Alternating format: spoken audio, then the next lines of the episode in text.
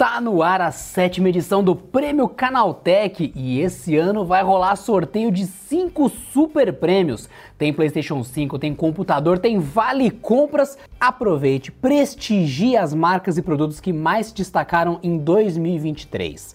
Para saber mais, leia o regulamento em prêmio.canaltech.com.br. São as últimas semanas, não perca tempo. Acesse agora prêmio.canaltech.com.br.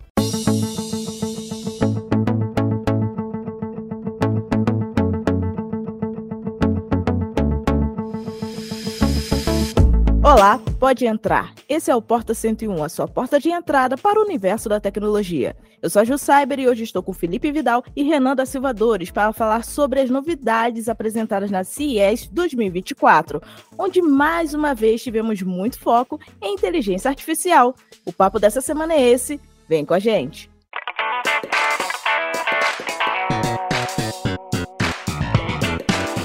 Sejam bem-vindos ao Porta 101, nosso podcast semanal sobre um tema específico do universo da tecnologia.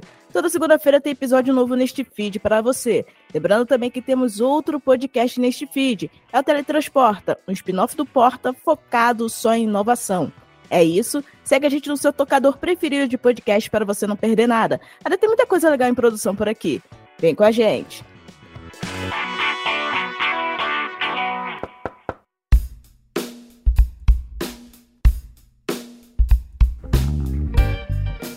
Bom, antes de começarmos o nosso papo, é claro que a gente precisa centralizar todo mundo sobre o que é a CIES. É basicamente uma das maiores feiras de tecnologia, é a que dá o pontapé inicial para o ano, e literalmente, né, porque é nos primeiros dias de janeiro que ocorre a feira, onde a gente vê as principais novidades que serão apresentadas tanto no mercado mundial como também aqui no Brasil, alguns, alguns desses produtos, e também a gente vê algumas coisas que são mais focadas em quem é entusiasta e até mesmo tecnologias que são expectativas do que a gente pode ver muito em breve no futuro. Então a gente sabe que existem muitas coisas a serem faladas no Porta 101 de hoje, e é claro que eu vou falar em detalhes com vocês e o Renan e o Vidal também vão falar algumas coisas muito interessantes. Então vamos começar pela parte de hardware, que a gente teve muitas novidades durante a CES, principalmente na parte de processadores e placas de vídeo. Começando pela Intel, que lançou as novas CPUs Raptor Lake, focadas em notebooks. Então, agora o Vidal vai falar um pouco para a gente sobre o que ele achou dessas novas CPUs e o que os usuários podem esperar em desempenho desses novos processadores focados em laptops. E aí, pessoal, eu sou o Vidal, redator do Setup, o braço de hardware do Canaltech. E antes de comentar tudo isso que a Ju falou, eu tenho uma reclamação. Pelo amor de Deus, CES, passa esse evento em outra data, porque ninguém merece jornalista trabalhando a todo momento na primeira semana de janeiro. E assim, não é só a primeira semana, começa no dia 8. A, prova viva está aqui do meu lado. Estava eu e o Renan cobrindo o evento em dezembro. Lá para o dia 13 de dezembro a gente já estava trabalhando. Então, é, é, é, séria a parada. Leiam os textos do Canaltech, porque dão muito trabalho. Mas, é, continuando aqui o assunto principal, de fato, a CS teve um apelo bem grande para processadores, principalmente esses mobile, como geralmente acontece, e a Intel anunciou os novos Raptor Lake Refresh HX. Esse é, sufixo HX é, designa os processadores para notebooks. Ano passado, em outubro, a Intel já havia lançado a 14ª geração Raptor Lake Refresh para computadores de mesa, aqueles processadores, é, foram seis processadores, se não me engano, com desbloqueio para overclock, sem, alguns sem gráficos integrados, é que são a aplicação máxima dessa, desse chip. E agora eles estão levando essa galerinha para os notebooks.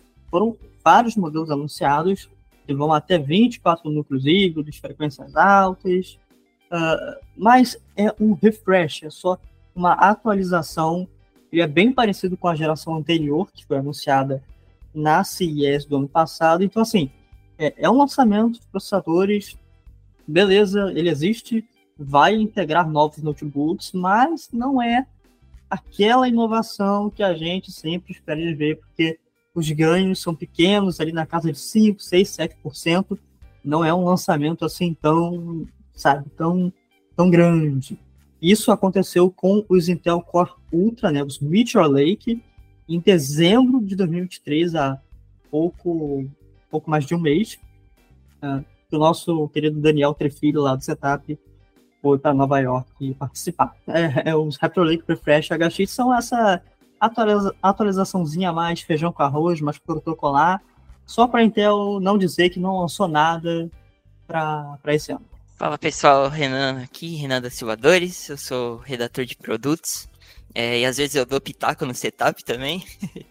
é, e é, foi, bem, foi bem isso que o Vidal falou mesmo, sim. É, o, o, o, destaque da linha da Intel para 2024, pelo menos nesse início, é, foi anunciado mesmo em dezembro, né? São os Meteor Lake. E esse, uh, os anúncios dela para CS agora foram mais para complementar a linha mesmo. É, a HX com que vem com o dial, os circuitos parecidos com da linha de desktop para o notebook. É, trouxeram mais, é, mais conectividade, PCI 5, Wi-Fi 7. Foi mais uma, uma atualização mesmo, não tem tanto ganho.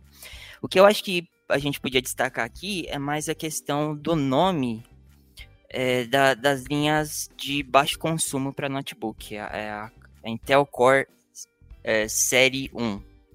Que é, é esse nome é, eles já tinham anunciado e já, já colocaram em prática com os Meteor Lake. Mas agora a gente está vendo aí nesse, nessa linha Raptor Lake Refresh também, né? E vai acabar sendo um. É quase um teaser aí, porque a gente pode esperar para próxima geração também, que eles já vão começar a mudar é, do desktop para o notebook e tudo, vai usar esse, esse novo nome aí também. Acho que, acho que esse é o mais é, é o principal aí de, de novidade que a gente viu. É, só para contextualizar, quem chegou de paraquedas, quem caiu de paraquedas, a Intel tirou aquele i, aquele prefixo i dos processadores. Então, antes era, por exemplo, Intel Core i7, tem o i7, e aí tinha lá o restante, né? Intel Core i7, 14.700, blá blá blá. Agora, né, a partir dos próximos meses, vai, não vai ter mais esse i, e vai ser Intel Core 7, tá, tá, tá, tá, tá, tá, o restante, né, que é a gente vai descobrir no futuro. Então não tem mais esse izinho. Confundi bastante, assim, quando, quando a gente começou a discutir, eu confundi bastante isso. Core não, 7, é... Core 7, né? Cara, é, é, bem complicado. Assim, é complicado para o consumidor, porque é uma mudança drástica. A Intel usa esse I a, desde que eu me conheço por gente.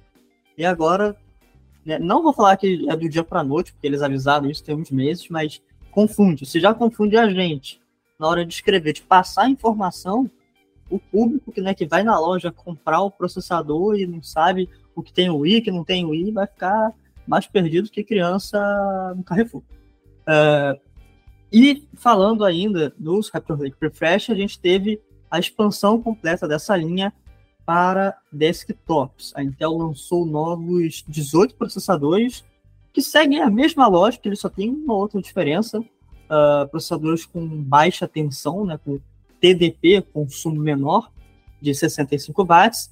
Isso significa que eles aquecem menos, então você não precisa, às vezes, de um cooler tão potente, ou pode usar com uma placa-mãe um pouco mais básica, porque ele não vai aquecer tanto, mas ainda aquecem bastante, tá? Uh, é novamente aquela famosa expansão. Eles só estão expandindo a família, nada de grandes, muitas novidades. Mas teve de novidade, é, foi uma palhinha com os Arrow Lake.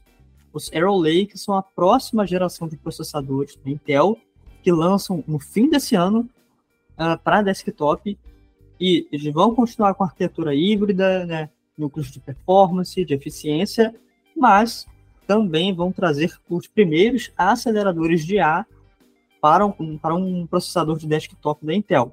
É, essas NPUs, essas, essas estruturas para inteligência artificial já existem desde agora nos Meteor Lake, tá, que foram lançados em dezembro, mas só no fim desse ano chegam nos computadores de mesa que você pode comprar separadamente, inserir na placa-mãe, montar o seu PC da forma que você quiser mas assim como aconteceu, como acontece agora no Meteor Lake, vai ser a primeira geração para computadores de mesa, então ele ainda vai ter que passar por refinamentos no futuro, tem toda essa questão. mas é algo muito bem-vindo, porque até então a gente nunca teve um, um processador de mesa doméstico, né, para o nosso uso cotidiano, games, trabalho, que tivesse um, um acelerador de IA.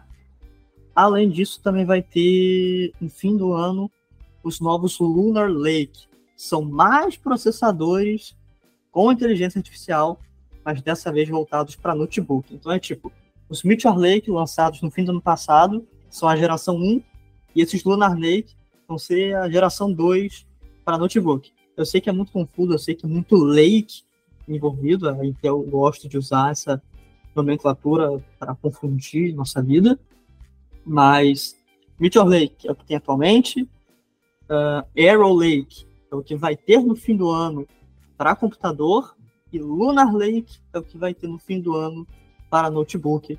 Todos esses três carinhas aí com bastante, uh, com bastante foco em inteligência artificial e, se não me engano, vão trazer algumas melhorias na parte de placa gráfica. Mas isso é algo que a gente vai falar em outro momento, porque ainda é muito. Vamos ver, vamos ver se vai acontecer, se vai acontecer ou não. É, eu estava vendo umas entrevistas é, de alguns executivos da Intel comentando, inclusive, ainda estão falando muito pouco, né? É, é um, ainda tão, tem muito segredo em volta disso, né? Pelo que, eu, pelo que eu percebo que eles têm comentado, pelo menos por enquanto, o plano é, é segmentar bastante, né? Separar bastante essas, essas famílias, né? Então, que nem, o, que nem o Vidal falou, Arrow Lake é, é a próxima grande arquitetura deles, é o que vai trazer um salto grande de desempenho, é, é o que tem sido muito esperado já há um bom tempo, né? enquanto Lunar Lake é para é, baixo consumo mesmo. É para o foco maior deles com essa família Lunar Lake é consumo baixo, é, inteligência artificial e pelo que tem circulado aí, aparentemente já vão inserindo aí a, a próxima geração de gráficos deles também, né? E só para a gente é, só uma coisa que eu lembrei aqui que a gente comentou da nomenclatura que eu acho legal da gente comentar é que eles não vão usar mais geração. Agora é série, né? Eles zeraram a contagem, então não é mais 14 15 Voltou pro 1 e não vai ser chamado geração mais, é série 1, série 2. Mais uma coisa aí pra gente confundir a nossa vida. Mas assim, é tudo costume. Daqui a três anos a gente vai estar chamando tudo, tudo de série. Uh, antes de fechar esse assunto dos Raptor Lake e, e da Intel, eles confirmaram em uma apresentação lá em Las Vegas, lá no CES, que vão levar um recurso chamado Intel Application Optimization uh, para processadores de 12ª e 13ª geração. Para quem não conhece, APO, né, que é a sigla Application Optimization, essa é uma tecnologia que usa, que, né, que na verdade melhora os núcleos de eficiência desses processadores de 14 geração para melhorar o desempenho em games. Então, uma, uma galera do Reddit resolveu fazer uns testes e eles conseguiram um desempenho 30% melhor em jogos como o Rainbow Six Siege e o Metro Exodus. É 30% de desempenho, você tendo a ferramentaria, só ativando um botão, praticamente é muito bom. Só que ela é exclusiva para esses Raptor Refresh e a Intel falou no passado que não, não, não vamos lançar para geração antiga nada, vai ser só a 14 geração. E agora eles confirmaram que, ah, não, olha só, a gente pensou bem e vamos lançar esse APO para os processadores mais antigos de 12 e 13 geração também. Então é algo que você pode ficar de olho aí, se você tem algum desses processadores, para ficar de olho, para ficar de olho no Canaltech, no setup, porque possivelmente, quando eles estiverem disponíveis, a gente vai noticiar lá e você pode ter um ganho de desempenho bem bacana em certos jogos.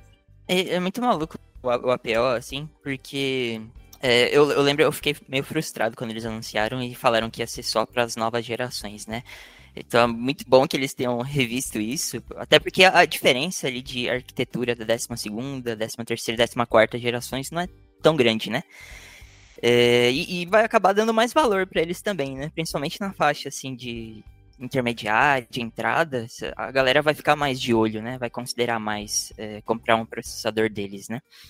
E, e, é interessante a gente, se você olhar um pouco o funcionamento desse APO, eles, eles gerenciam ali os e-cores, né, os núcleos de eficiência. E é, é, engraçado porque você vê alguns testes lá no exterior e mostram como, é, dependendo do jogo, dependendo da aplicação, é, eles esse, eh, os núcleos de eficiência nem sempre beneficiam alguns jogos, né? Então é, é interessante ter esse APO de uma forma oficial para você é, mudar ali essa, essa configuração de núcleos para otimizar o desempenho, né? Pois é, e eu acho interessante também que com essa otimização acaba fazendo com que muita gente que possivelmente estava querendo comprar a 14 geração por conta dessa, desse recurso, até mesmo é, reconsidere, porque não precisa ter o gasto de comprar a 14 geração, porque o desempenho necessário pode ser atendido pela 12 ou quem sabe a 13 terceira, e vai ter acesso a essa mesma otimização via software de uma maneira nativa, disponibilizada pela própria Intel. Mas além da Intel na CES, a gente também viu muitos lançamentos da AMD nessa nova linha Ryzen e também com suas GPUs Radeon. Mas é claro que eu não sou a parte técnica aqui hoje, então vou deixar o Renan falar um pouquinho sobre esses processadores e placas de vídeo que chegaram também da AMD. O maior destaque que eu, que eu enxergo assim da participação da AMD foi a linha Ryzen 8000G. Tá? Era uma família que era muito aguardada, assim, pra, por quem gostava bastante das APUs, que são as, as CPUs de desktop deles com gráfico integrado, né? É, a galera tava pedindo muito, tava muito ansiosa para ver isso. E chegou finalmente, né? É, eles, é, eles têm ali, são dois, são quatro chips, na verdade. É, e o destaque é não só os núcleos em 4, que são similares aos que a gente tinha, tem nos Ryzen 7000, mas também os gráficos integrados RDNA 3. É a mesma arquitetura das placas de vídeo mais novas deles, né? Mas, claro, obviamente, é reduzida, né? Para caber nesse chip. É, é interessante. É só uma pergunta rapidinho, Renan. É, eu sei que você estava falando aí da nova CPU da, da AMD, mas eu eu li também na reportagem que vocês falaram sobre a alteração no soquete. Isso quer dizer que quem utilizava a placa-mãe que era encaixável nos, nas CPUs antigas da AMD vai precisar trocar agora? Bom ponto. Tem uma diferença. É, assim, quem tinha placa-mãe hum, da série Ryzen 5000 vai ter que trocar. Essas novas CPUs Ryzen 8000G vão usar o soquete AM5, que é o mesmo dos Ryzen 7000. Então, assim, se você tem um, um Ryzen 7000, é um upgrade.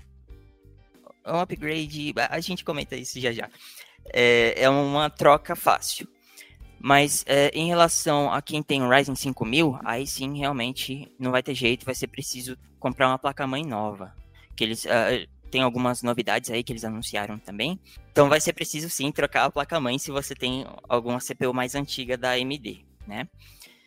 Pode ser pode ser um bom benefício, porque esses Ryzen 8000G, ele, a, a, ideia dele não é só trazer gráfico integrado mais potente, mas acaba sendo um pouco mais em conta do que os Ryzen 7000. Porque se você olhar o, o codinome deles, tem uma dica aí, é, o codinome é Hawk Point, que é o mesmo dos chips uh, Ryzen 8000 para notebook.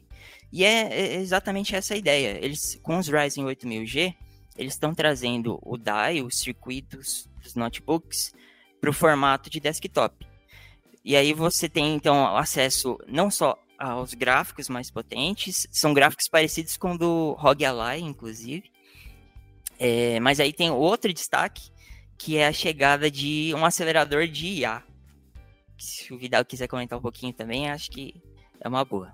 É, uh, sobre essa alteração de soquete aí, sim, se, se você tem um Ryzen 5000, pode ir abrindo a carteira para comprar uma placa-mãe nova e memórias RAM DDR5.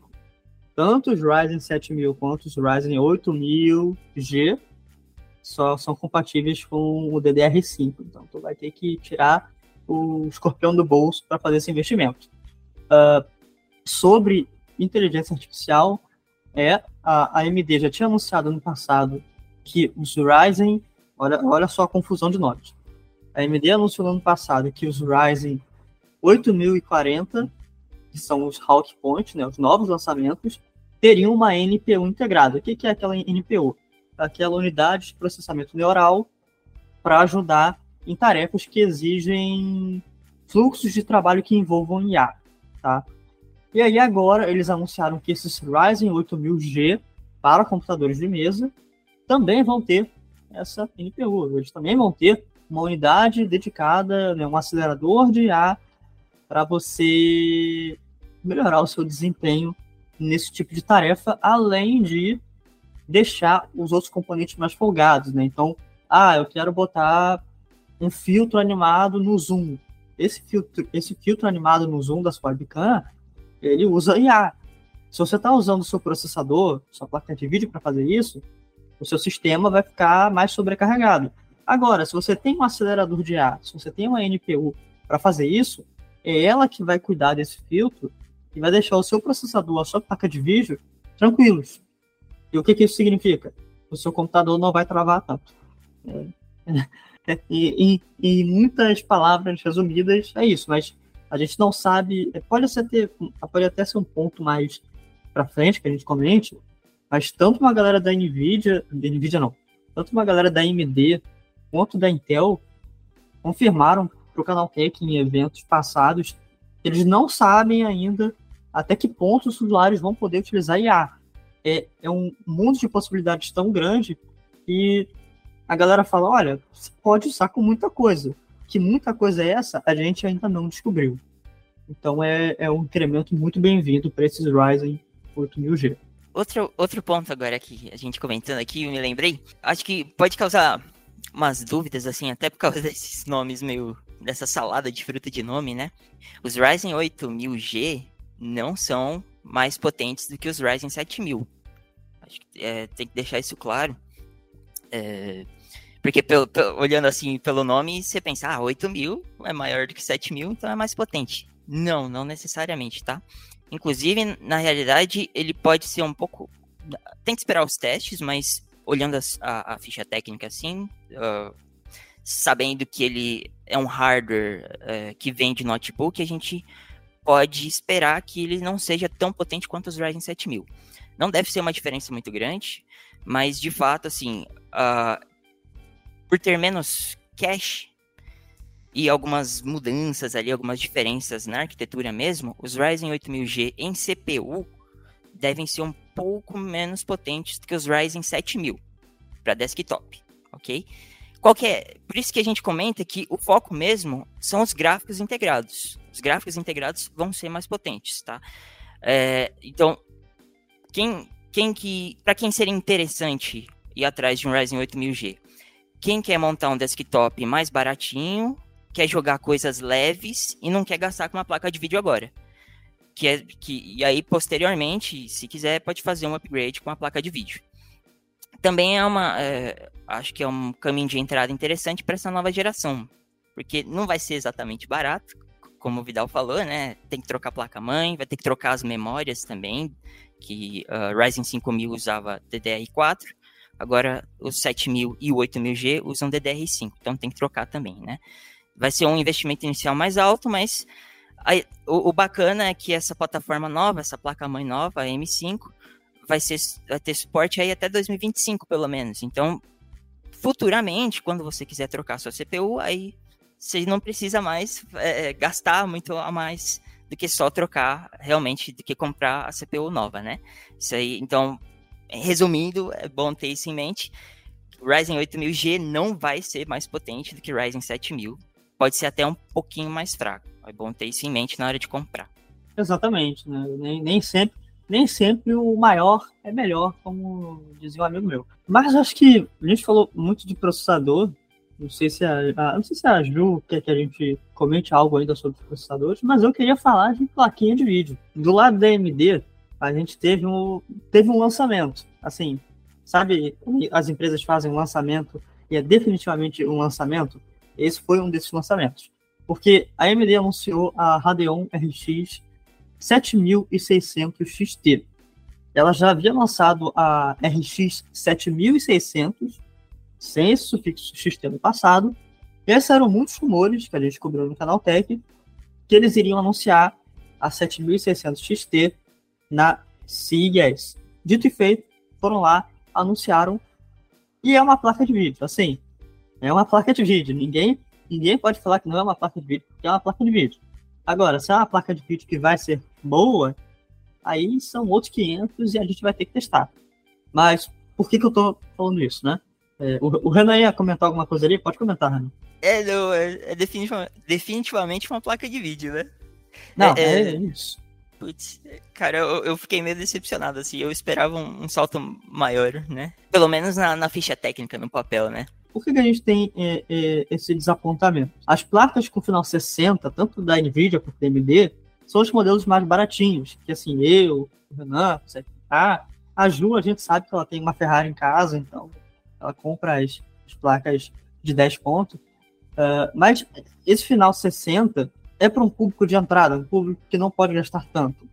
E a gente sempre quer ver que esses produtos sejam muito bons, pelo preço que eles são vendidos. Mas não foi o que aconteceu. A 7600 XT, ela mantém praticamente todas as especificações da 7600 original, com exceção da memória. Antes tinha 8 GB de memória, se não me engano, e agora 8 ou 12, e agora pulou para 16 GB de memória. Isso, então, era 8 GB é, mesmo. É. Era 8 GB, né? E aí ah. pulou para 16 GB de memória e eu acho que um dos pontos mais problemáticos assim é que apesar de ter aumentado a capacidade de memória, que é positivo, a, a interface ali, né, o sistema pra, que ela usa para comunicar não mudou. Então, assim, a, a quantidade de dados que ela consegue trocar entre a GPU e a memória é a mesma. Só aumentou a capacidade de memória mesmo. É, assim, é, acho que essa largura, é o que a gente chama de barramento, né, continua ali em 128 bits, 192 bits. Eu não estou com a matéria aberta aqui agora. É porque, assim, desculpa que tem muita ficha técnica que a gente faz nesses dias.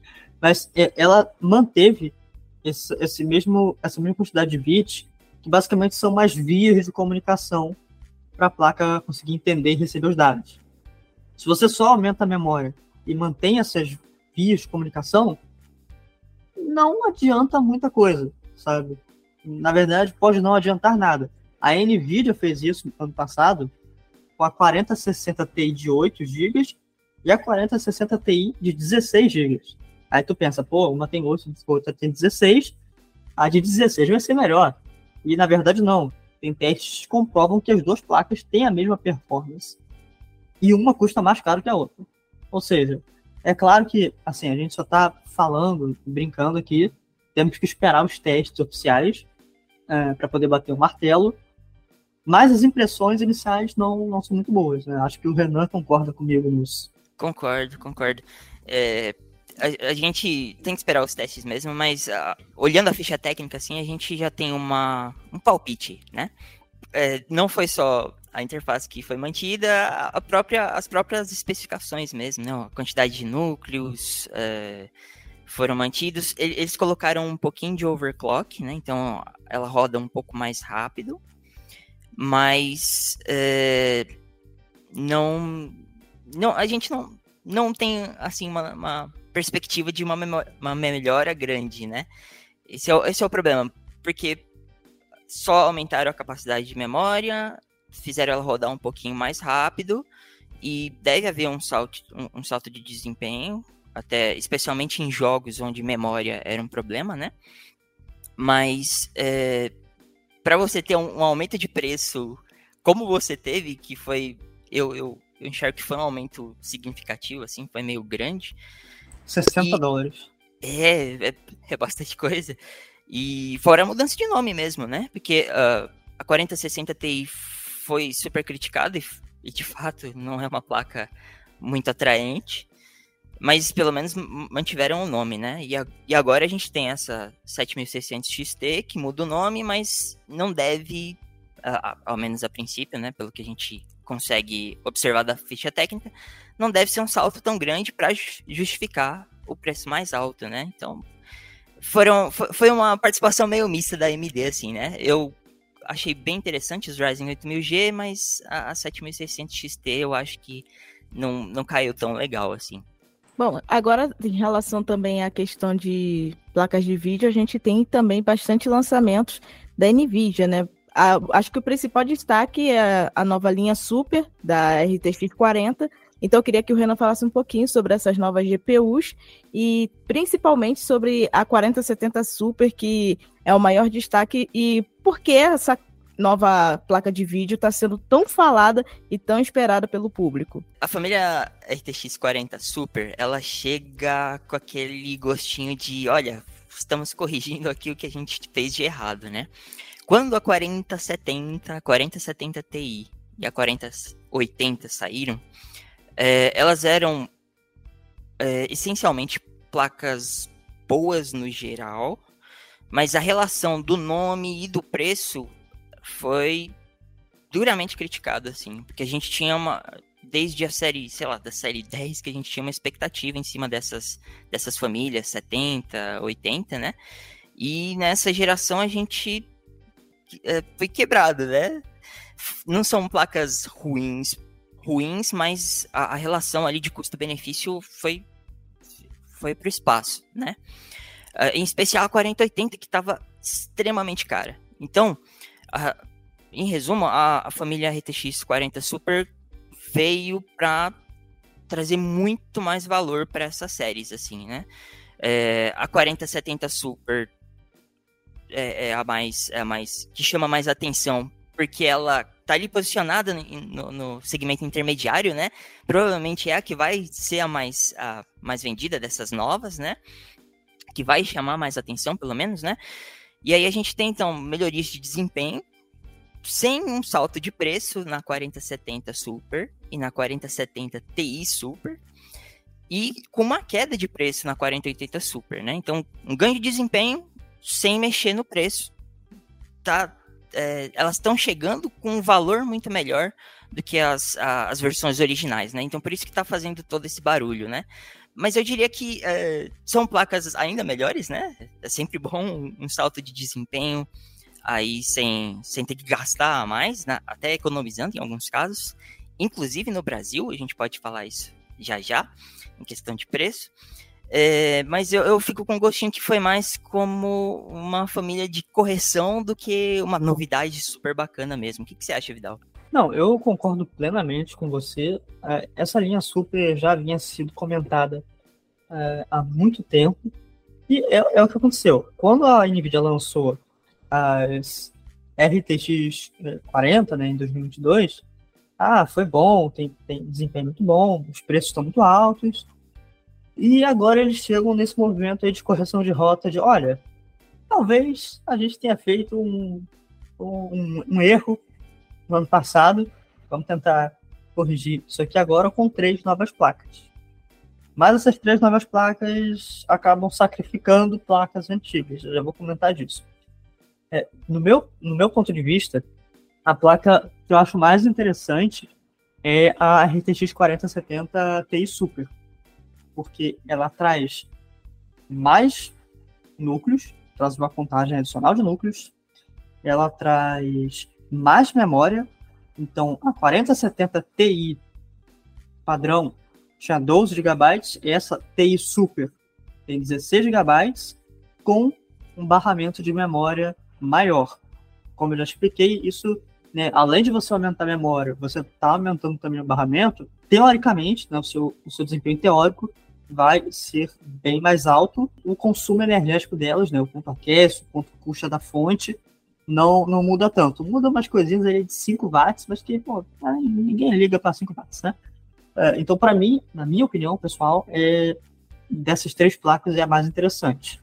E a 4080 Super chega para matar, literalmente, a 4080 original. Porque ela é bem mais barata e tem mais performance. Então, assim, não faz sentido você lançar uma 4080 Super e continuar fabricando a 4080 normal, que é mais cara, mais fraca. Já está num ostracismo ali no mercado que poucas pessoas compram. E eu estava em uma conferência da, da, da NVIDIA, não lá em Las Vegas, aqui no Brasil, tá? Por favor, NVIDIA, chame ano que vem. Estava lá com o nosso querido editor Jones, e eles falaram categoricamente que, olha, a 4080 aí foi, é, foi esquecido no churrasco, tá? É, é, o que a gente sabe. Isso também vai acontecer com a 4070 Ti. Por quê? De um lado, você tem a 4070 Ti Super. Olha a supinha de letrinhas. Tem a Ti Super de um lado. Do outro lado, você tem a 4070 Super, que o Renan falou agora antes de mim. Né, que tem uma melhoria de núcleos também. E no meio você tem a 4070 Ti, foi lançada em 2023. Essa 4070 Ti, ela tá num sanduíche ali, porque o desempenho dela para Super é muito parecido. E o desempenho da TI para TI Super é inferior. É, eu sei que é algo meio confuso de explicar, assim, porque realmente é confuso. A NVIDIA é, não facilitou os nomes, geralmente as empresas não facilitam, mas eu tenho um artigo completo dessas placas lá, que eu demorei muito para fazer, então você leia, se tiver dúvidas. Então, a 4070 Ti também, ela vai de arrasto para cima, ela é a 4080 Super. E a gente vai ter esse portfólio aí atual com a RTX 4090 soberana. No evento da NVIDIA eles também falaram, e alguém perguntou, ah, 4090, vão continuar com ela, vai ter alguma coisa? E o pessoal falou que não, a RTX 4090 de 14 mil reais continua ali com uma placa topo de linha da NVIDIA, assim como as RTX 4060 e 4060 Ti de 8 e 16 GB permanecem inalteradas. Não muda nada nelas, nem muda preço. É, é, é, basicamente isso. Se você quiser ver a tabela de especificações completa, ou seja, o que, que realmente vai ser vendido em 2024 de placa de vídeo e os preços, entra lá no canal Tech, pesquisa RTX Super, que uma das três primeiras notícias você vai encontrar a minha matéria falando disso. Mas, Renan, vamos falar dos, dos precinhos? É, é, isso que eu ia comentar. Eu acho que uh, a gente falou, né, é uma salada de fruta, mas uh, eu acho que é legal a gente ficar de olho na questão dos preços. Até mesmo da dessas que vão sair de linha, 4080, 4070 Ti. Uh, lá fora, hardware é mais acessível, não tem jeito. Então, pessoal, eu vejo o pessoal comentar muito que o ideal é você já ir de olho na, na série Super, né?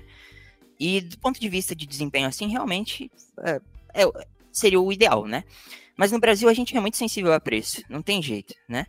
Então, nessa, eu acho que nos próximos meses, conforme essas placas novas forem chegando, talvez seja interessante vocês ficarem de olho, e eu também, que eu também tô de olho, é, ficar de olho na, nessas que provavelmente vão sair de linha, porque eles devem fazer uma queima de estoque, assim, né? Devem cortar o preço é, para acabar logo com o estoque para poder colocar a linha super. Vai ser o caso? Não, não sei, não sabemos, mas é, pode ser interessante ficar de olho, né? Essa, essa é a recomendação. Fica de olho. Fica de olho. Se você quer trocar a placa de vídeo, fica de olho aí na, nas promoções, nas ofertas que vão sair nos, nos próximos dias aí, nas próximas semanas, né? E e, e, o preço, então, da, da família Super, como é que ficou? Olha, teve um corte bem legal pro Brasil. Não foi só lá fora, não, né? É... Você tem aí os preços fáceis? Eu tenho, eu tenho os preços fáceis. É... Diga aí, diga aí, o que, que nós temos? Olha, a NVIDIA confirmou aqui pro canal Tech que a RTX 4070 Super chega ao Brasil por 4.599 a, RTX 4070 Super. Em comparação, a 4070 original, que saiu há um tempo, ela custava 5 mil. Então tem uma diferença de 400 reais. Bom, tá maneiro. A RTX 4070 eh, Ti Super, que é a próxima da linha, tem preço sugerido de 6.099.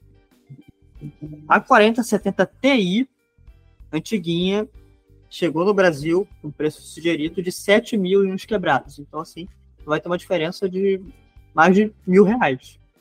Muito bom também. E a 4080, a 4080 Super é, é um deboche. Por quê? O preço sugerido dela é R$ 7.700. Preço sugerido. A 4080 padrão chegou no Brasil com preço sugerido perto dos 11 mil reais. Então, assim, você tem uma diferença de, de preço absurda. Bem, bem absurda. Eu, eu fiquei muito feliz de ver esse, esse corte assim de, de preço oficial. É, é bom assim a gente comentar. Não é acessível, né? São placas mais caras, mas é, é bom que a gente veja que pelo menos o preço oficial vai ter um corte bacana, né? É, as, as, os modelos originais chegaram muito, muito caros, assim. Então, eu, eu acho que é por isso que esses números novos, esses valores novos, deixam bem claro porque que o pessoal estava tão animado, né? Com os lançamentos, quando estava vazando. É isso, os preços lá das 40, a RTX 40 normal, sem, sem o Super, em 2022, veio muito caro. Eu acho que por muitos motivos aí de... Enfim, a gente tá, tava tendo movimentações no cenário político e econômico brasileiro que podem ter influenciado, mas não é assunto desse podcast. É, porém, a, a, a, gente conversou com o representante da NVIDIA, nosso querido Sérgio o Jones, conversou com o representante da NVIDIA sobre esses preços, e ele disse que são preços apenas sugeridos. O que acontece é que as grandes é, varejistas, os grandes canais de venda, conseguem fazer por preços ainda menores, porque é, eles passam por menos atravessadores. Quando tu importa a placa de vídeo, ela vem de outro país, certamente, né, ela vai passando por muitos lugares, muitos, né, muitas etapas, e essas etapas vão pegando uma fatia desse valor que aumenta o preço final do produto para gente. Esses grandes canais de varejo, como a Kabum, é, conseguem uh, diminuir esse preço.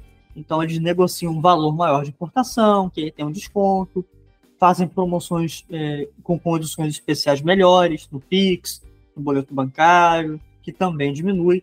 Então tem uma série de, de, de atalhos, né, atalhos legais, obviamente, que essa, essas grandes empresas conseguem fazer para trazer um preço ainda mais baixo. Esses são preços sugeridos e a Nvidia falou categoricamente que, olha, a gente sugere isso daqui porque se a gente não sugerir, o mercado vira uma bagunça que a loja usaria sua própria tabela de preços e aí ia ser pior para o consumidor. Tá? São preços sugeridos, mas é claro, gente, é preço sugerido de lançamento. Tudo que lança no dia ali vai ser caro. Você esperar 3, 4 meses, pode ter certeza que o produto vai ter diminuído bem. Se você esperar 6, 7 meses, ele vai ter diminuído mais, até porque é a tendência normal do mercado. Tudo que é muito tecnológico, muito maneiro, chega caro, mas vai, mas vai diminuindo de preço com o tempo. E é isso, é. E eu, é, só para encerrar, assim, é, para comentar, eu, eu reitero aqui o meu ponto de se você quer uma placa de vídeo nova e tá de olho especificamente é, nessa família Super, nessa, nessas novas da NVIDIA, né? Fica de olho aí que provavelmente a gente vai ter uma movimentação aí de preço nos próximos meses. E fica de olho lá no setup, porque a gente vai falar muito de placas de vídeo e de recomendações de PCs, processadores, essas coisas para você montar e não gastar seu dinheiro à toa com produtos de procedência questionável. Exatamente. É, já que o Vidal puxou esse gancho, é claro que também tivemos muitos lançamentos de placa-mãe, até para acompanhar todo esse rolê de lançamentos de processadores da Intel, AMD e novas placas de vídeo. Mas a gente vai deixar aí alguns links para vocês ficarem acompanhando lá no setup todos os detalhes sobre essas placas-mãe e quando elas vão ser disponibilizadas também aqui no Brasil. E agora indo para um outro tema, mas ainda falando bastante de, da parte de hardware, a gente teve lançamento de console portátil, né? Porque agora a gente tem o MSI Cloud, que tem aí muitos diferenciais e acaba sendo um grande competidor, inclusive do ROG Ally e também do Legion Go, que são dois consoles portáteis muito populares. E é claro que, infelizmente, o Legion Go, no momento de gravação deste podcast, ainda não foi lançado aqui no Brasil oficialmente, mas a gente sabe que quando ele chegar por aqui, vai ser uma das alternativas mais atrativas para o público. E eu quero saber a opinião do Renan em relação a esse novo console portátil, se ele acha que pode chegar aqui no Brasil, se realmente vai ser uma opção bem interessante para quem talvez queira até mesmo importar. Qual, como que está o desempenho desse novo dispositivo aí? Bom, já começa aqui já matando um pouco de esperança. Eu não acho que o MSI Core vai chegar no Brasil. É, a MSI até trabalha no Brasil, eles têm placas de vídeo, placas mãe, mas a gente nunca viu nenhum notebook deles aqui, então eu suponho que o Claw não venha. A gente, de repente, né, pode ser que venha, mas uh, a minha expectativa é que não venha. N não venha. De toda forma, mesmo se não vier para o Brasil, ele ter sido lançado é, é um ponto importante para esse segmento de consoles portáteis PC. Por quê? É, não só é mais uma fabricante de nome grande, de alcance global, que está entrando, né, que está apostando nesse formato, mas também porque ele é o primeiro a usar é, os novos Intel Core Ultra, os Meteor Lake, que a gente comentou mais cedo, né? É, dos testes que a gente já viu, ele tem um desempenho ali similar ao do Ryzen Z1 Extreme do ROG Ally. Então, é, em alguns cenários ele é até um pouco mais rápido, né? mas tem muita variação por questão de consumo de energia, de resfriamento, né? Mas o fato é, é eles são similares ali em desempenho, né? E então não é só importante que a gente tenha mais uma marca de renome, mas a própria entrada da Intel com esse chip novo nesse segmento mostra, é um sinal de que esses consoles portáteis possivelmente vieram para ficar mesmo, né? E ter a Intel entrando nele, nesse segmento também é, é bom para aumentar a competitividade, para empurrar não só a própria Intel, mas a AMD, né? É, então, é, é, um, quem sabe em próximas gerações a gente tem até saltos de desempenho melhores, né? É, o, o Claw tem até algumas características interessantes, assim, se a gente olhar a ficha técnica, para além do processamento, eles, é, eles tentaram tentaram agir ali em cima de alguns pontos que são criticados em outros consoles portáteis, né? Então a gente tem, por exemplo, os joysticks e os gatilhos, eles usam os sensores de efeito Hall. Diferente do, do, do padrão, que é uma, um acionamento mecânico, esse sensor de efeito Hall usa imã, usa uma, um acionamento magnético. Eu nunca experimentei, mas o pessoal elogia bastante, então eu suponho que seja muito bom também. E principalmente em questão de durabilidade, né? E aí você tem também tela de 120 Hz, tem uma bateria maior do que a média, são 53 watts-hora. O ROG Ally, por exemplo, tem 40. Então, é, é, não sabemos da, da, questão da autonomia, mas em teoria, pelo menos, vai ser melhor, né? Então, ele é, ele é muito promissor, sim. É, vai trazer potência, vai trazer recursos bem premium, né? E mesmo que não chegue ao Brasil, pelo menos é um sinal de que a gente possivelmente venha a ver mais marcas futuramente apostando nesse formato também, né, Vidal? Não, cara, com certeza. Ver a MSI investindo no portátil é, me surpreendeu um pouco.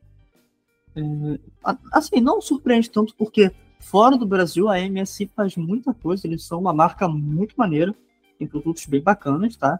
É, mas que a maioria não chega para o Brasil, chega uma outra coisa, a maioria ali por importação direta, né, que você precisa falar com alguém, fazer uma maracutaia, mas tem os produtos oficiais deles por aqui. E é muito bom ver a Intel entrando de cabeça para competir com a AMD. Apenas por um pequeno contexto, a AMD está muito bem nessa faixa de processadores e placas integradas para portáteis ou para notebooks, para esses sistemas menores em geral. Eles fazem isso muito bem no ROG Ally, no, no Legion Go também, né? Uh, no, no Steam Deck, eu acho que é outra, outra coisa, que também é DMD, mas é... Enfim, é outra coisa. Talvez o Renan saiba explicar melhor do que eu, porque eu não sou o cara do, dos portáteis. Mas é muito bom ver a Intel é, abraçando essa causa com os Intel Core Ultra como chip, até porque a gente precisa de competitividade no mercado, tá? Ah, se só tiver portátil com chip da AMD, não é legal. A gente precisa ter a Intel ali cavucando a AMD para tentar ser melhor e a AMD tentar ser melhor, porque quem ganha somos nós, somos os consumidores que recebemos produtos melhores e no melhor dos mundos por preço mais baixo. Mas preço baixo portátil no Brasil não, não combina muito, não. Eu acho interessante que foi realmente uma surpresa, assim. normalmente a gente nessa era, seja para celular, seja para computador, a gente tá vendo um número absurdo de vazamento, né? E, o, e, esse novo console da MSI não, não vazou. Foi uma total surpresa, assim. Eu lembro que eu cheguei a ver na, no, no, nas redes sociais da MSI, né? Eles soltaram um teaser do nada, assim, e eu fui, pego muito de surpresa. E que ótima surpresa, né?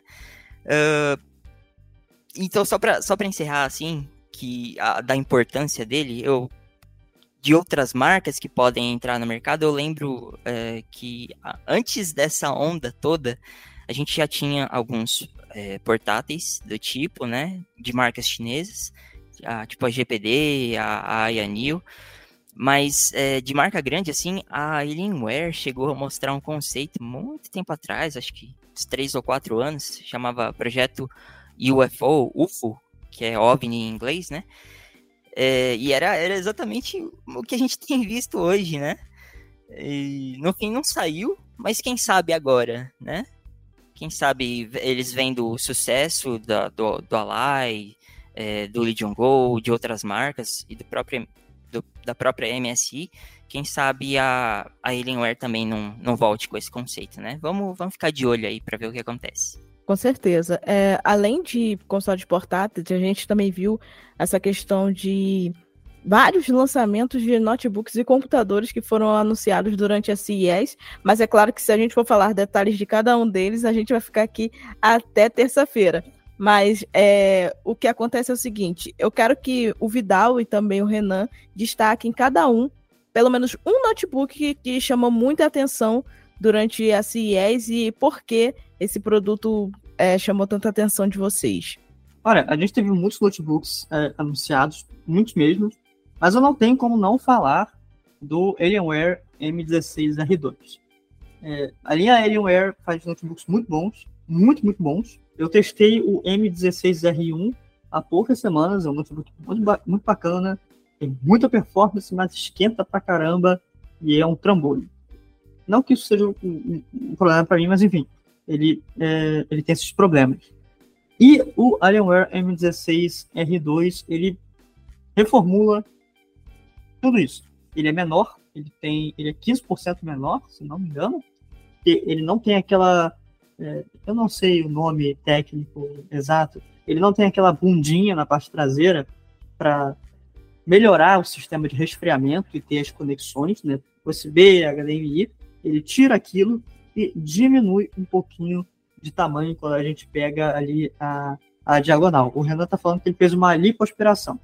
É bem isso. Então ele está bem mais compacto e, consequentemente, uh, deve estar bem mais leve, além de trazer um mousepad, é, mousepad não, touchpad, sempre confundo, um touchpad maior, para quem gosta de usar o touchpad, para quem é maluco de usar touchpad e não usar o mouse, mas tudo bem, sem preconceitos aqui. Um touchpad maior e uma área para você apoiar os pulsos maior também para você digitar ali no teclado. Inclusive esse touchpad ele é RGB. Eu não vi todas as configurações RGB dele, mas tem RGB nas bordinhas do, do, do touchpad. E, se não me engano, ele fica todo colorido também. É algo bem bacana. Uh, fora isso, muitas dessas especificações que já tinham no M16R1 foram mantidos, então, tela é, 16 polegadas, Quad HD Plus, 240 Hz, né? A, a, mesma cobertura de gama de cores que ele tem, muito parecido, mas por dentro ali muda bastante. Uh, aqui no Brasil, a gente tinha ele com um i9 de 13 terceira geração e uma RTX 4070 ou 4060. Tá? Para o mercado brasileiro, isso é muito bacana, funciona bem. Na gringa, ele tinha Core i7, talvez tivesse Core 5, tinha Core 9, tinha RTX 4060, tinha RTX 4070, 4080, 4090. O troço era uma feira dentro do notebook. E por isso ele era muito tijoludo para você ter um notebook com uma RTX 4090, tu precisa ter um sistema grande, por isso que ele era muito grande, ele era pesado, ele esquentava bastante. Aí a Dell botou a mão na consciência e falou que esse M16R2 só vai ter uma RTX 4070. É a única possibilidade de placa que você consegue colocar nele. E quando você só tem uma possibilidade de placa para colocar no notebook, isso significa que você faz o notebook moldado ali na placa. Você faz com as necessidades da placa. Então ele vai ser menor, ele vai ter menos é, é, saídas né, arriscamento, ele vai ser mais leve e ele deve esquentar menos. A Dell fala em 43% de melhorias no fluxo de ar. Então, assim, é, é bem promissor, bem promissor mesmo. É, tô doido para testar ele, até porque uma das minhas principais reclamações do antecessor dele era essa temperatura altíssima que chegava a 100 graus, dando thermal. E tô muito, tô muito, tô muito animado para para falar dele. Eu não sei, eu sei que o Renan gostou do, do Alienware M16R2 também, então se ele quiser falar dele rapidinho também. Gostei, gostei sim. É, essa lipoaspiração aí foi necessária. E é bem bacana, assim, porque você olha ele, por mais que ainda tenha alguns aspectos meio gamer, assim, ele tá muito com uma carinha de notebook tradicional. Eu achei bem bacana que eles fizeram. Tanto que é, eu tava vendo uns vídeos sobre e até descobri que você tem um atalho para desligar o RGB rápido, assim, tipo, chama até stealth. então é pra, é pra você. É, a ideia dele mesmo é ser o notebook gamer mais, mais disfarçado, assim, né? Mas eu, eu, eu vou dar o meu destaque para outro notebook, já para não ficar igual. Eu vou destacar o ROG Zephyrus G14. Eu achei que foi um salto muito legal de geração, assim.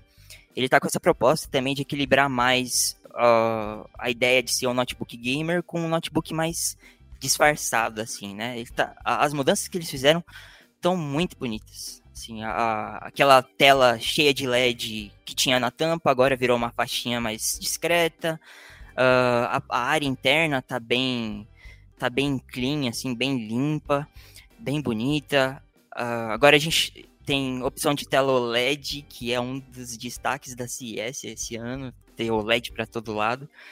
É, e com processamento potente, assim. É, é uma máquina de 14 polegadas, é mais limitada, mas para a proposta de 14 polegadas ele é bem forte, né? Com Ryzen 8, 8640, é, tem RTX até a 4070, né? É, é um kit muito, muito bacana, muito bonito, muito discreto, mas com aquela pegadinha de, de um pouquinho de de toque gamer, né? Mas sem exagerar. Eu, eu gostei muito dele. Sim, eu acho que também um destaque da, da CES, apesar de não ter sido lançado exatamente na CES, acaba sendo exposto por lá, foi o Galaxy Book 4, né? Na minha opinião, a linha Galaxy Book 4 recebeu uma bela atualização, agora com todas as opções disponíveis no mercado com tela touch, algo que realmente faz sentido para essa linha, já que a Samsung tem focado em garantir uma usabilidade mais fluida entre notebook e smartphone, então acaba sendo um adianto para quem tem aí celulares da linha Galaxy S Ultra, porque consegue utilizar a caneta touch também no display do Galaxy Book e, e também nessa linha de notebooks mais leves e portáteis, ele acaba se destacando por conta das configurações é, variadas que a Samsung consegue disponibilizar e também por conta da quantidade de alternativas em diferentes faixas de preço, né? Então acaba sendo bem interessante e espero que eles também sejam anunciados aqui no Brasil, porque são produtos muito legais e já que a gente falou também de produtos legais, focando mais nessa linha de empresas que também são focadas em smartphones, é claro que a gente não poderia encerrar o Porta 101 antes de falar do ROG Phone 8, né? Finalmente a Asus voltou aos bons tempos de dispositivos de ótima qualidade e pela primeira vez a gente pode ver um celular gamer que traz não só um desempenho de altíssimo nível, mas também câmeras de altíssima qualidade, que é algo que muita gente sempre reclamou e muita gente até mesmo tinha como ponto negativo quando testava um celular gamer. Eu testei algumas gerações do ROG Phone, também testei o, o Legion de primeira geração, que chegou aqui no Brasil. Então, dentro dessa categoria, realmente a questão de fotografia era esquecida pelas marcas, porque eles focavam muito em desempenho, refrigeração, e esqueciam que as pessoas usam o celular também para tirar fotos. Então, é, quem comprava um celular gamer antigamente tinha que se preocupar em comprar um celular gamer para ter desempenho e comprar um celular normal para ter boa foto no, nas capturas, né? ter boa câmera para fazer boas fotos. Então é algo bem controverso e parece que esse ano a Asus conseguiu dar um jeito nisso e inclusive começo a ficar com uma pequena indagação na cabeça. Será que o ROG Phone, agora, e eu vou fazer com que o Renan me responda isso, né? Será que o ROG Phone 8 é realmente uma referência ao Zenfone 11 ou é um substituto natural, já que muita gente diz que o Zenfone, que a linha Zenfone vai deixar de ser fabricada, talvez esse seja o passo que a Asus precisava para garantir que só uma linha só atenda a todos os tipos de usuários sem precisar ramificar tanto os dispositivos. Eu quero que o Renan responda aí se o ROG Phone realmente é uma alternativa ou é um substituto natural da linha Zenfone. Olha, uh, antes do, do lançamento, a gente viu alguns rumores realmente de que o, o ROG Phone 8 serviria de base para o Zenfone 11. Uh, se é ou não é, eu não sei. Mas eu acho que se for realmente, foi, é uma boa jogada sim. Na minha opinião, eu acho que é, o, Zenf o, o ROG Phone 8 veio muito muito redondinho, assim como um smartphone tradicional, no caso, né? É, eu acho que a, a, Asus conseguiu achar ali o equilíbrio entre o que é um smartphone gamer e o que é um smartphone tradicional. Porque ele tem ali algumas características gamer, de fato, só que ele tá bem mais contido, sabe? Que, que nem eu comentei do, do Zephyrus G14, que ele tá mais é, sóbrio, mais discreto, assim está o ROG Phone 8 também. Então eu acho que uh, essa, na minha opinião, essa é a melhor geração do ROG Phone. Eu acho que eles é, conseguiram ali corrigir muitos pontos que eram muito criticados. Como a Ju falou, como você falou, Ju, é, as câmeras mesmo, a gente teve uma melhoria muito grande de uma geração para outra. É, agora tem aquele, aquela estabilização gimbal que tinha no Zenfone. É, tem um zoom ali com inteligência artificial, porque ele usa o novo processador aí da Qualcomm, o Snapdragon 8 Gen 3, né? É, tem muito recurso de inteligência artificial, que é a palavra-chave agora do Oda, né? É, tem muita melhoria, assim. É, fora a, a, tela, agora quase sem bordas, o tamanho reduzido, ele, ele tá muito bacana, assim. Eu enxergo ele como ele pode tanto ser um substituto, como pode servir de base também. Eu não sei o que a Asus vai fazer, mas eu, eu assino embaixo aqui que esse foi um dos lançamentos mais legais, assim, de, de celular que eles fizeram. Minha opinião, Sim. é um smartphone. É isso. Tá bom, menino do hardware. ok. Não, então, é, falando em relação ao ROG Phone, eu acho que por mais que seja uma linha que tem ali um apego um pouco mais premium, até mesmo do que o Zenfone, por conta da, do seu valor ser um pouco mais alto, né? Por conta das tecnologias embutidas nele. Mesmo que seja um valor alto, eu espero de verdade que a Asus lance também aqui no Brasil, porque tem faltado aqui no mercado brasileiro essa pegada de celular gamer. A Asus é a que mais traz alternativas para cá e existem algumas empresas que têm opções, mas que ainda não anunciaram suas versões posteriores por aqui, então esse, esse é o momento da gente ver também coisa boa chegando por aqui, não só focando em desempenho, mas também focando em fotografia. Fala aí, Renan. Assim, é, a Asus chegou a confirmar que vai trazer para o Brasil sim. A gente não sabe ainda prazo, muito menos preço, mas está confirmado. Ele vem para o Brasil sim, até onde a gente sabe, né? Eu espero que eles tragam com preço competitivo, porque é, é, é, um celular bem bacana. Eu gostei bastante dele. E agora a gente tem o, o num side note aqui, numa, é, numa observação, a gente tem o Red Magic, né? Que, que está à venda aqui no Brasil também, com preço bem competitivo. Quero, eu, eu, espero que a Asus considere isso, né? Na hora de, de definir o preço para cá. Exatamente, porque nessa questão de smartphones, eu acho que os smartphones gamer acabam sendo mais nichados, a gente sabe, acabam tendo mais tecnologias embutidas que encarecem o produto, a gente também sabe, mas quando uma empresa chega com um produto que consegue ser competitivo em preço, acaba fazendo com que a concorrência se movimente e abaixe mais o preço, como aconteceu no Red Magic. Se o ROG Phone 8 vier mais caro do que ele, pelo menos a versão de base, é claro que vai começar a balançar um pouco mais esse nicho. Porém, a Asus é esperta e eu sei que eles vão tentar equilibrar essa balança e fazer com que eles sejam beneficiados dentro desse mercado mobile, que ele já tem uma certa dominância quando a gente compara com outras marcas que trazem celulares gamer aqui para o Brasil. Apesar de ainda estar fazendo falta mais alternativas por aqui, quando a gente compara com o mercado internacional, né? Mas a gente sabe que a CES é um evento gigantesco e em termos de lançamento, como vocês puderam ver ao longo do Porto 101, tem muita coisa que a gente falou e muita coisa que a gente também não falou, mas eu queria que tanto o Renan quanto o Vidal agora destacassem é, qual foi a, o produto é, apresentado, pode ser um conceito, pode ser até mesmo algo prototipado ainda, que você considera a, a coisa mais interessante que você viu na CES de 2024? Olha, como eu fiquei muito voltado na parte de hardware e até agora não consegui ler muito notícia, as notícias dos meus colegas de outros produtos, eu sou suspeito para falar que a minha escolha vai ser uma coisa de hardware. Mas, para pagar de diferentão, é, o que eu vi brevemente no, lá no, nos stories do canal Tech foram as TVs transparentes da Samsung. Eu fiquei, cara, eu não faço ideia de como isso funciona. Mas eu achei muito da hora, porque, cara, transpa transpa TV transparente é, pô, basicamente o que a galera lá dos anos 80 talvez pensasse um pouco de como que ia ser.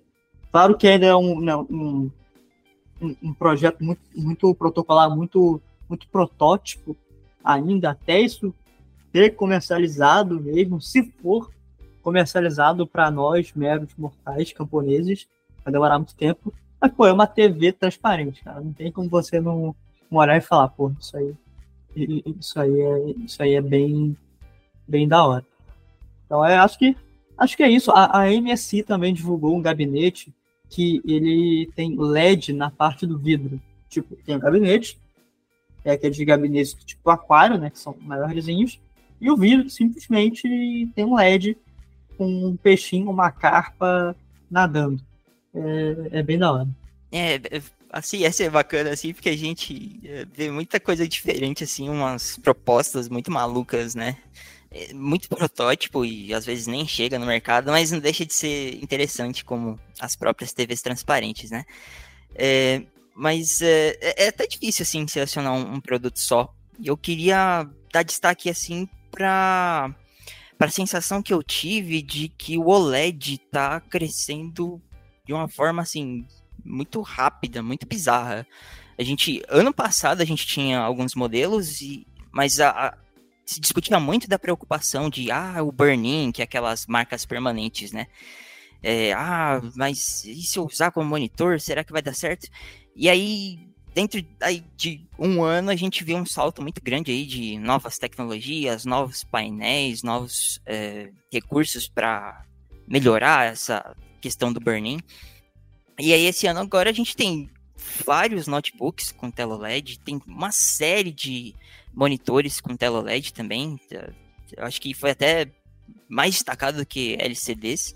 Então, meu destaque maior assim é essa explosão de tela LED que a gente viu e talvez para falar um, um produto assim que me chamou a atenção, até meio relacionado com o OLED também, foi o, o monitor novo da Asus, o, o ROG Swift, a nova geração dele, que vem com uma tela OLED 4K de 240 Hz, mas você consegue mudar para Quad HD, é, assim, para ser um produto finalizado é uma coisa muito doida, é um monitor dos sonhos, assim. Eu acho que então, é, esse é o meu resumo da CS, né? Uma explosão de OLED e esse monitor aí da, da Asus.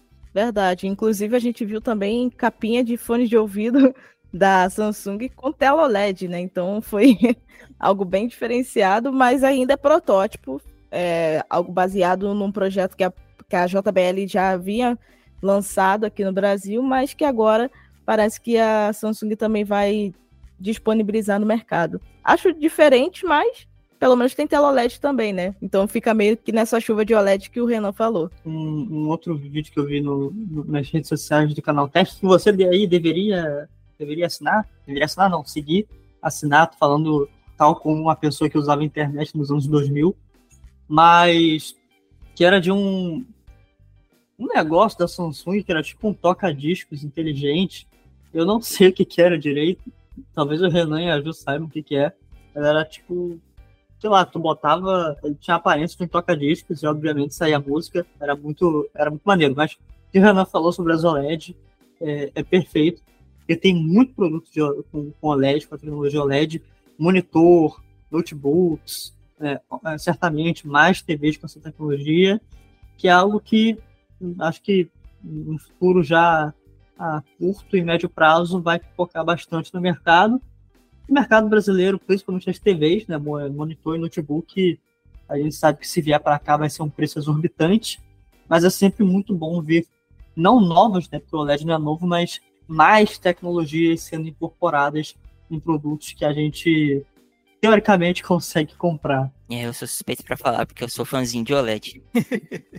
e, e, que nem a Gil falou mesmo, até, até fone de ouvido com tela OLED no, é, no, no estojo, né? E, e, é engraçado, eu tava vendo um vídeo também sobre, e pelo menos nesse protótipo era quase um Galaxy Watch, assim, tinha, tinha Play Store, era, era muito maluco, assim, né?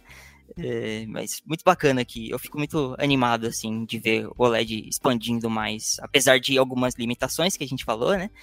É, por exemplo, do burn-in, mas a qualidade de imagem que oferece, eu, eu sou apaixonado, assim.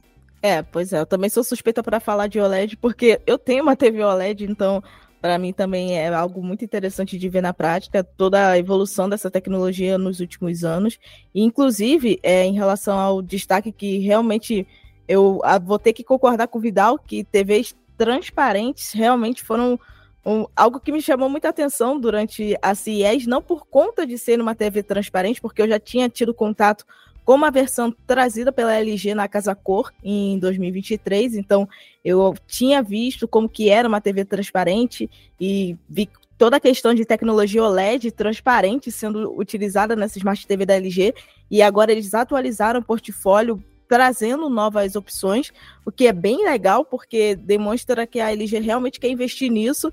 E agora outra sul-coreana também entrou no jogo, que é a Samsung, né? Só que ao invés de ser uma Smart TV OLED, é uma mi... só que ao invés de ser uma Smart TV OLED, é uma micro que é ali bem perto do OLED em, em termos de tecnologia, por conta da, da questão de iluminação dos pixels, mas ainda é entre muitas aspas, inferior ao OLED, mas, assim, acaba sendo bem interessante a gente ver concorrência também nessa tecnologia diferenciada de Smart TVs, porque quando tem uma opção a mais no mercado, acaba facilitando também a questão de baratear a tecnologia a curto prazo, né?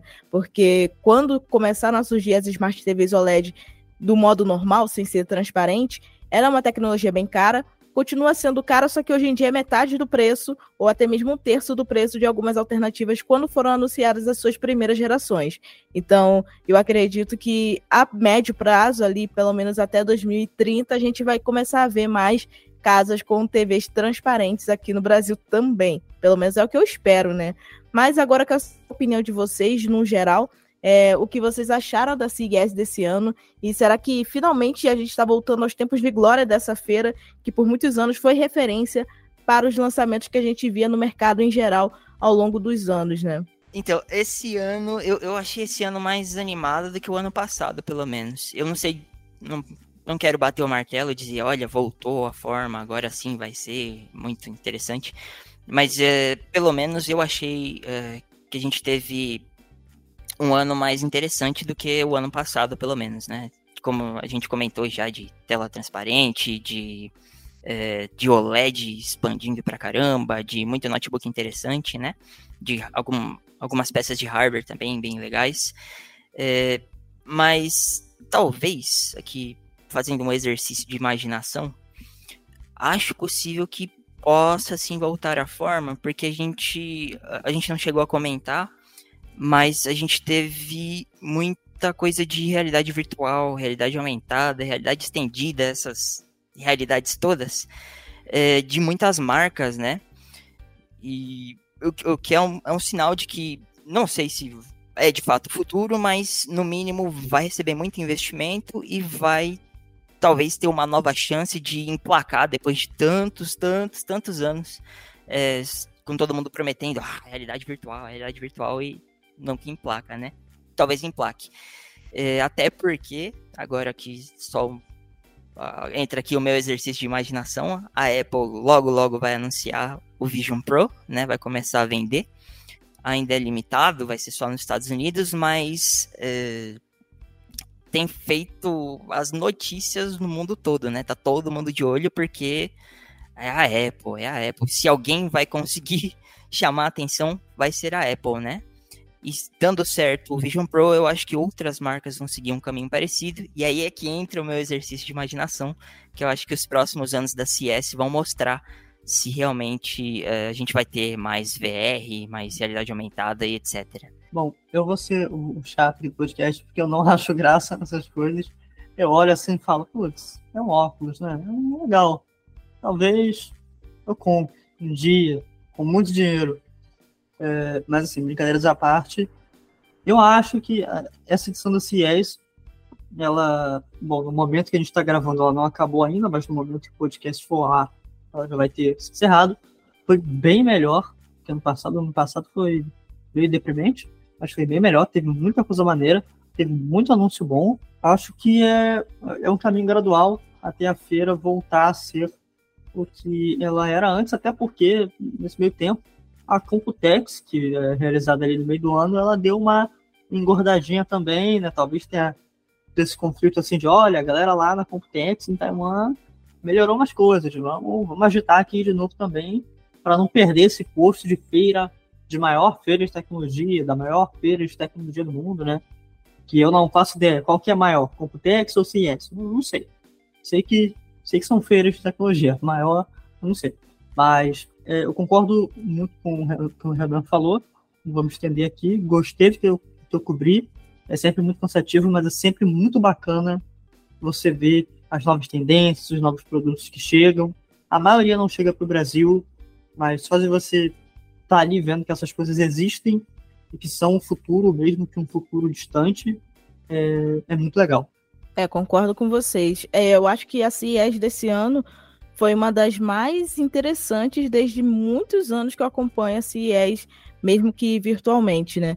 É, eu acredito que finalmente as empresas e as feiras estão conseguindo voltar àquela organização que a gente tinha antes da pandemia, né? Em termos de disponibilidade de produtos, organização de lançamentos e até mesmo separação de categorias de lançamentos, né? Porque Antigamente, na CES, a gente via muita coisa que a gente acabava vendo repeteco na MWC, e esse ano parece que vai ser um pouco mais separado. A gente vai ver realmente mais celulares na MWC e vimos muitos outros produtos dessas mesmas empresas durante a CES, que por muitos anos também acabou sendo muito dominada por Samsung e LG, mas esse ano a gente viu muito da Intel, muito da AMD, muito da Nvidia, então acredito que realmente foi um patamar mais avançado em termos de feira, é, e também tem a questão de ter conseguido é, equilibrar melhor a balança entre lançamentos. E também, na minha opinião,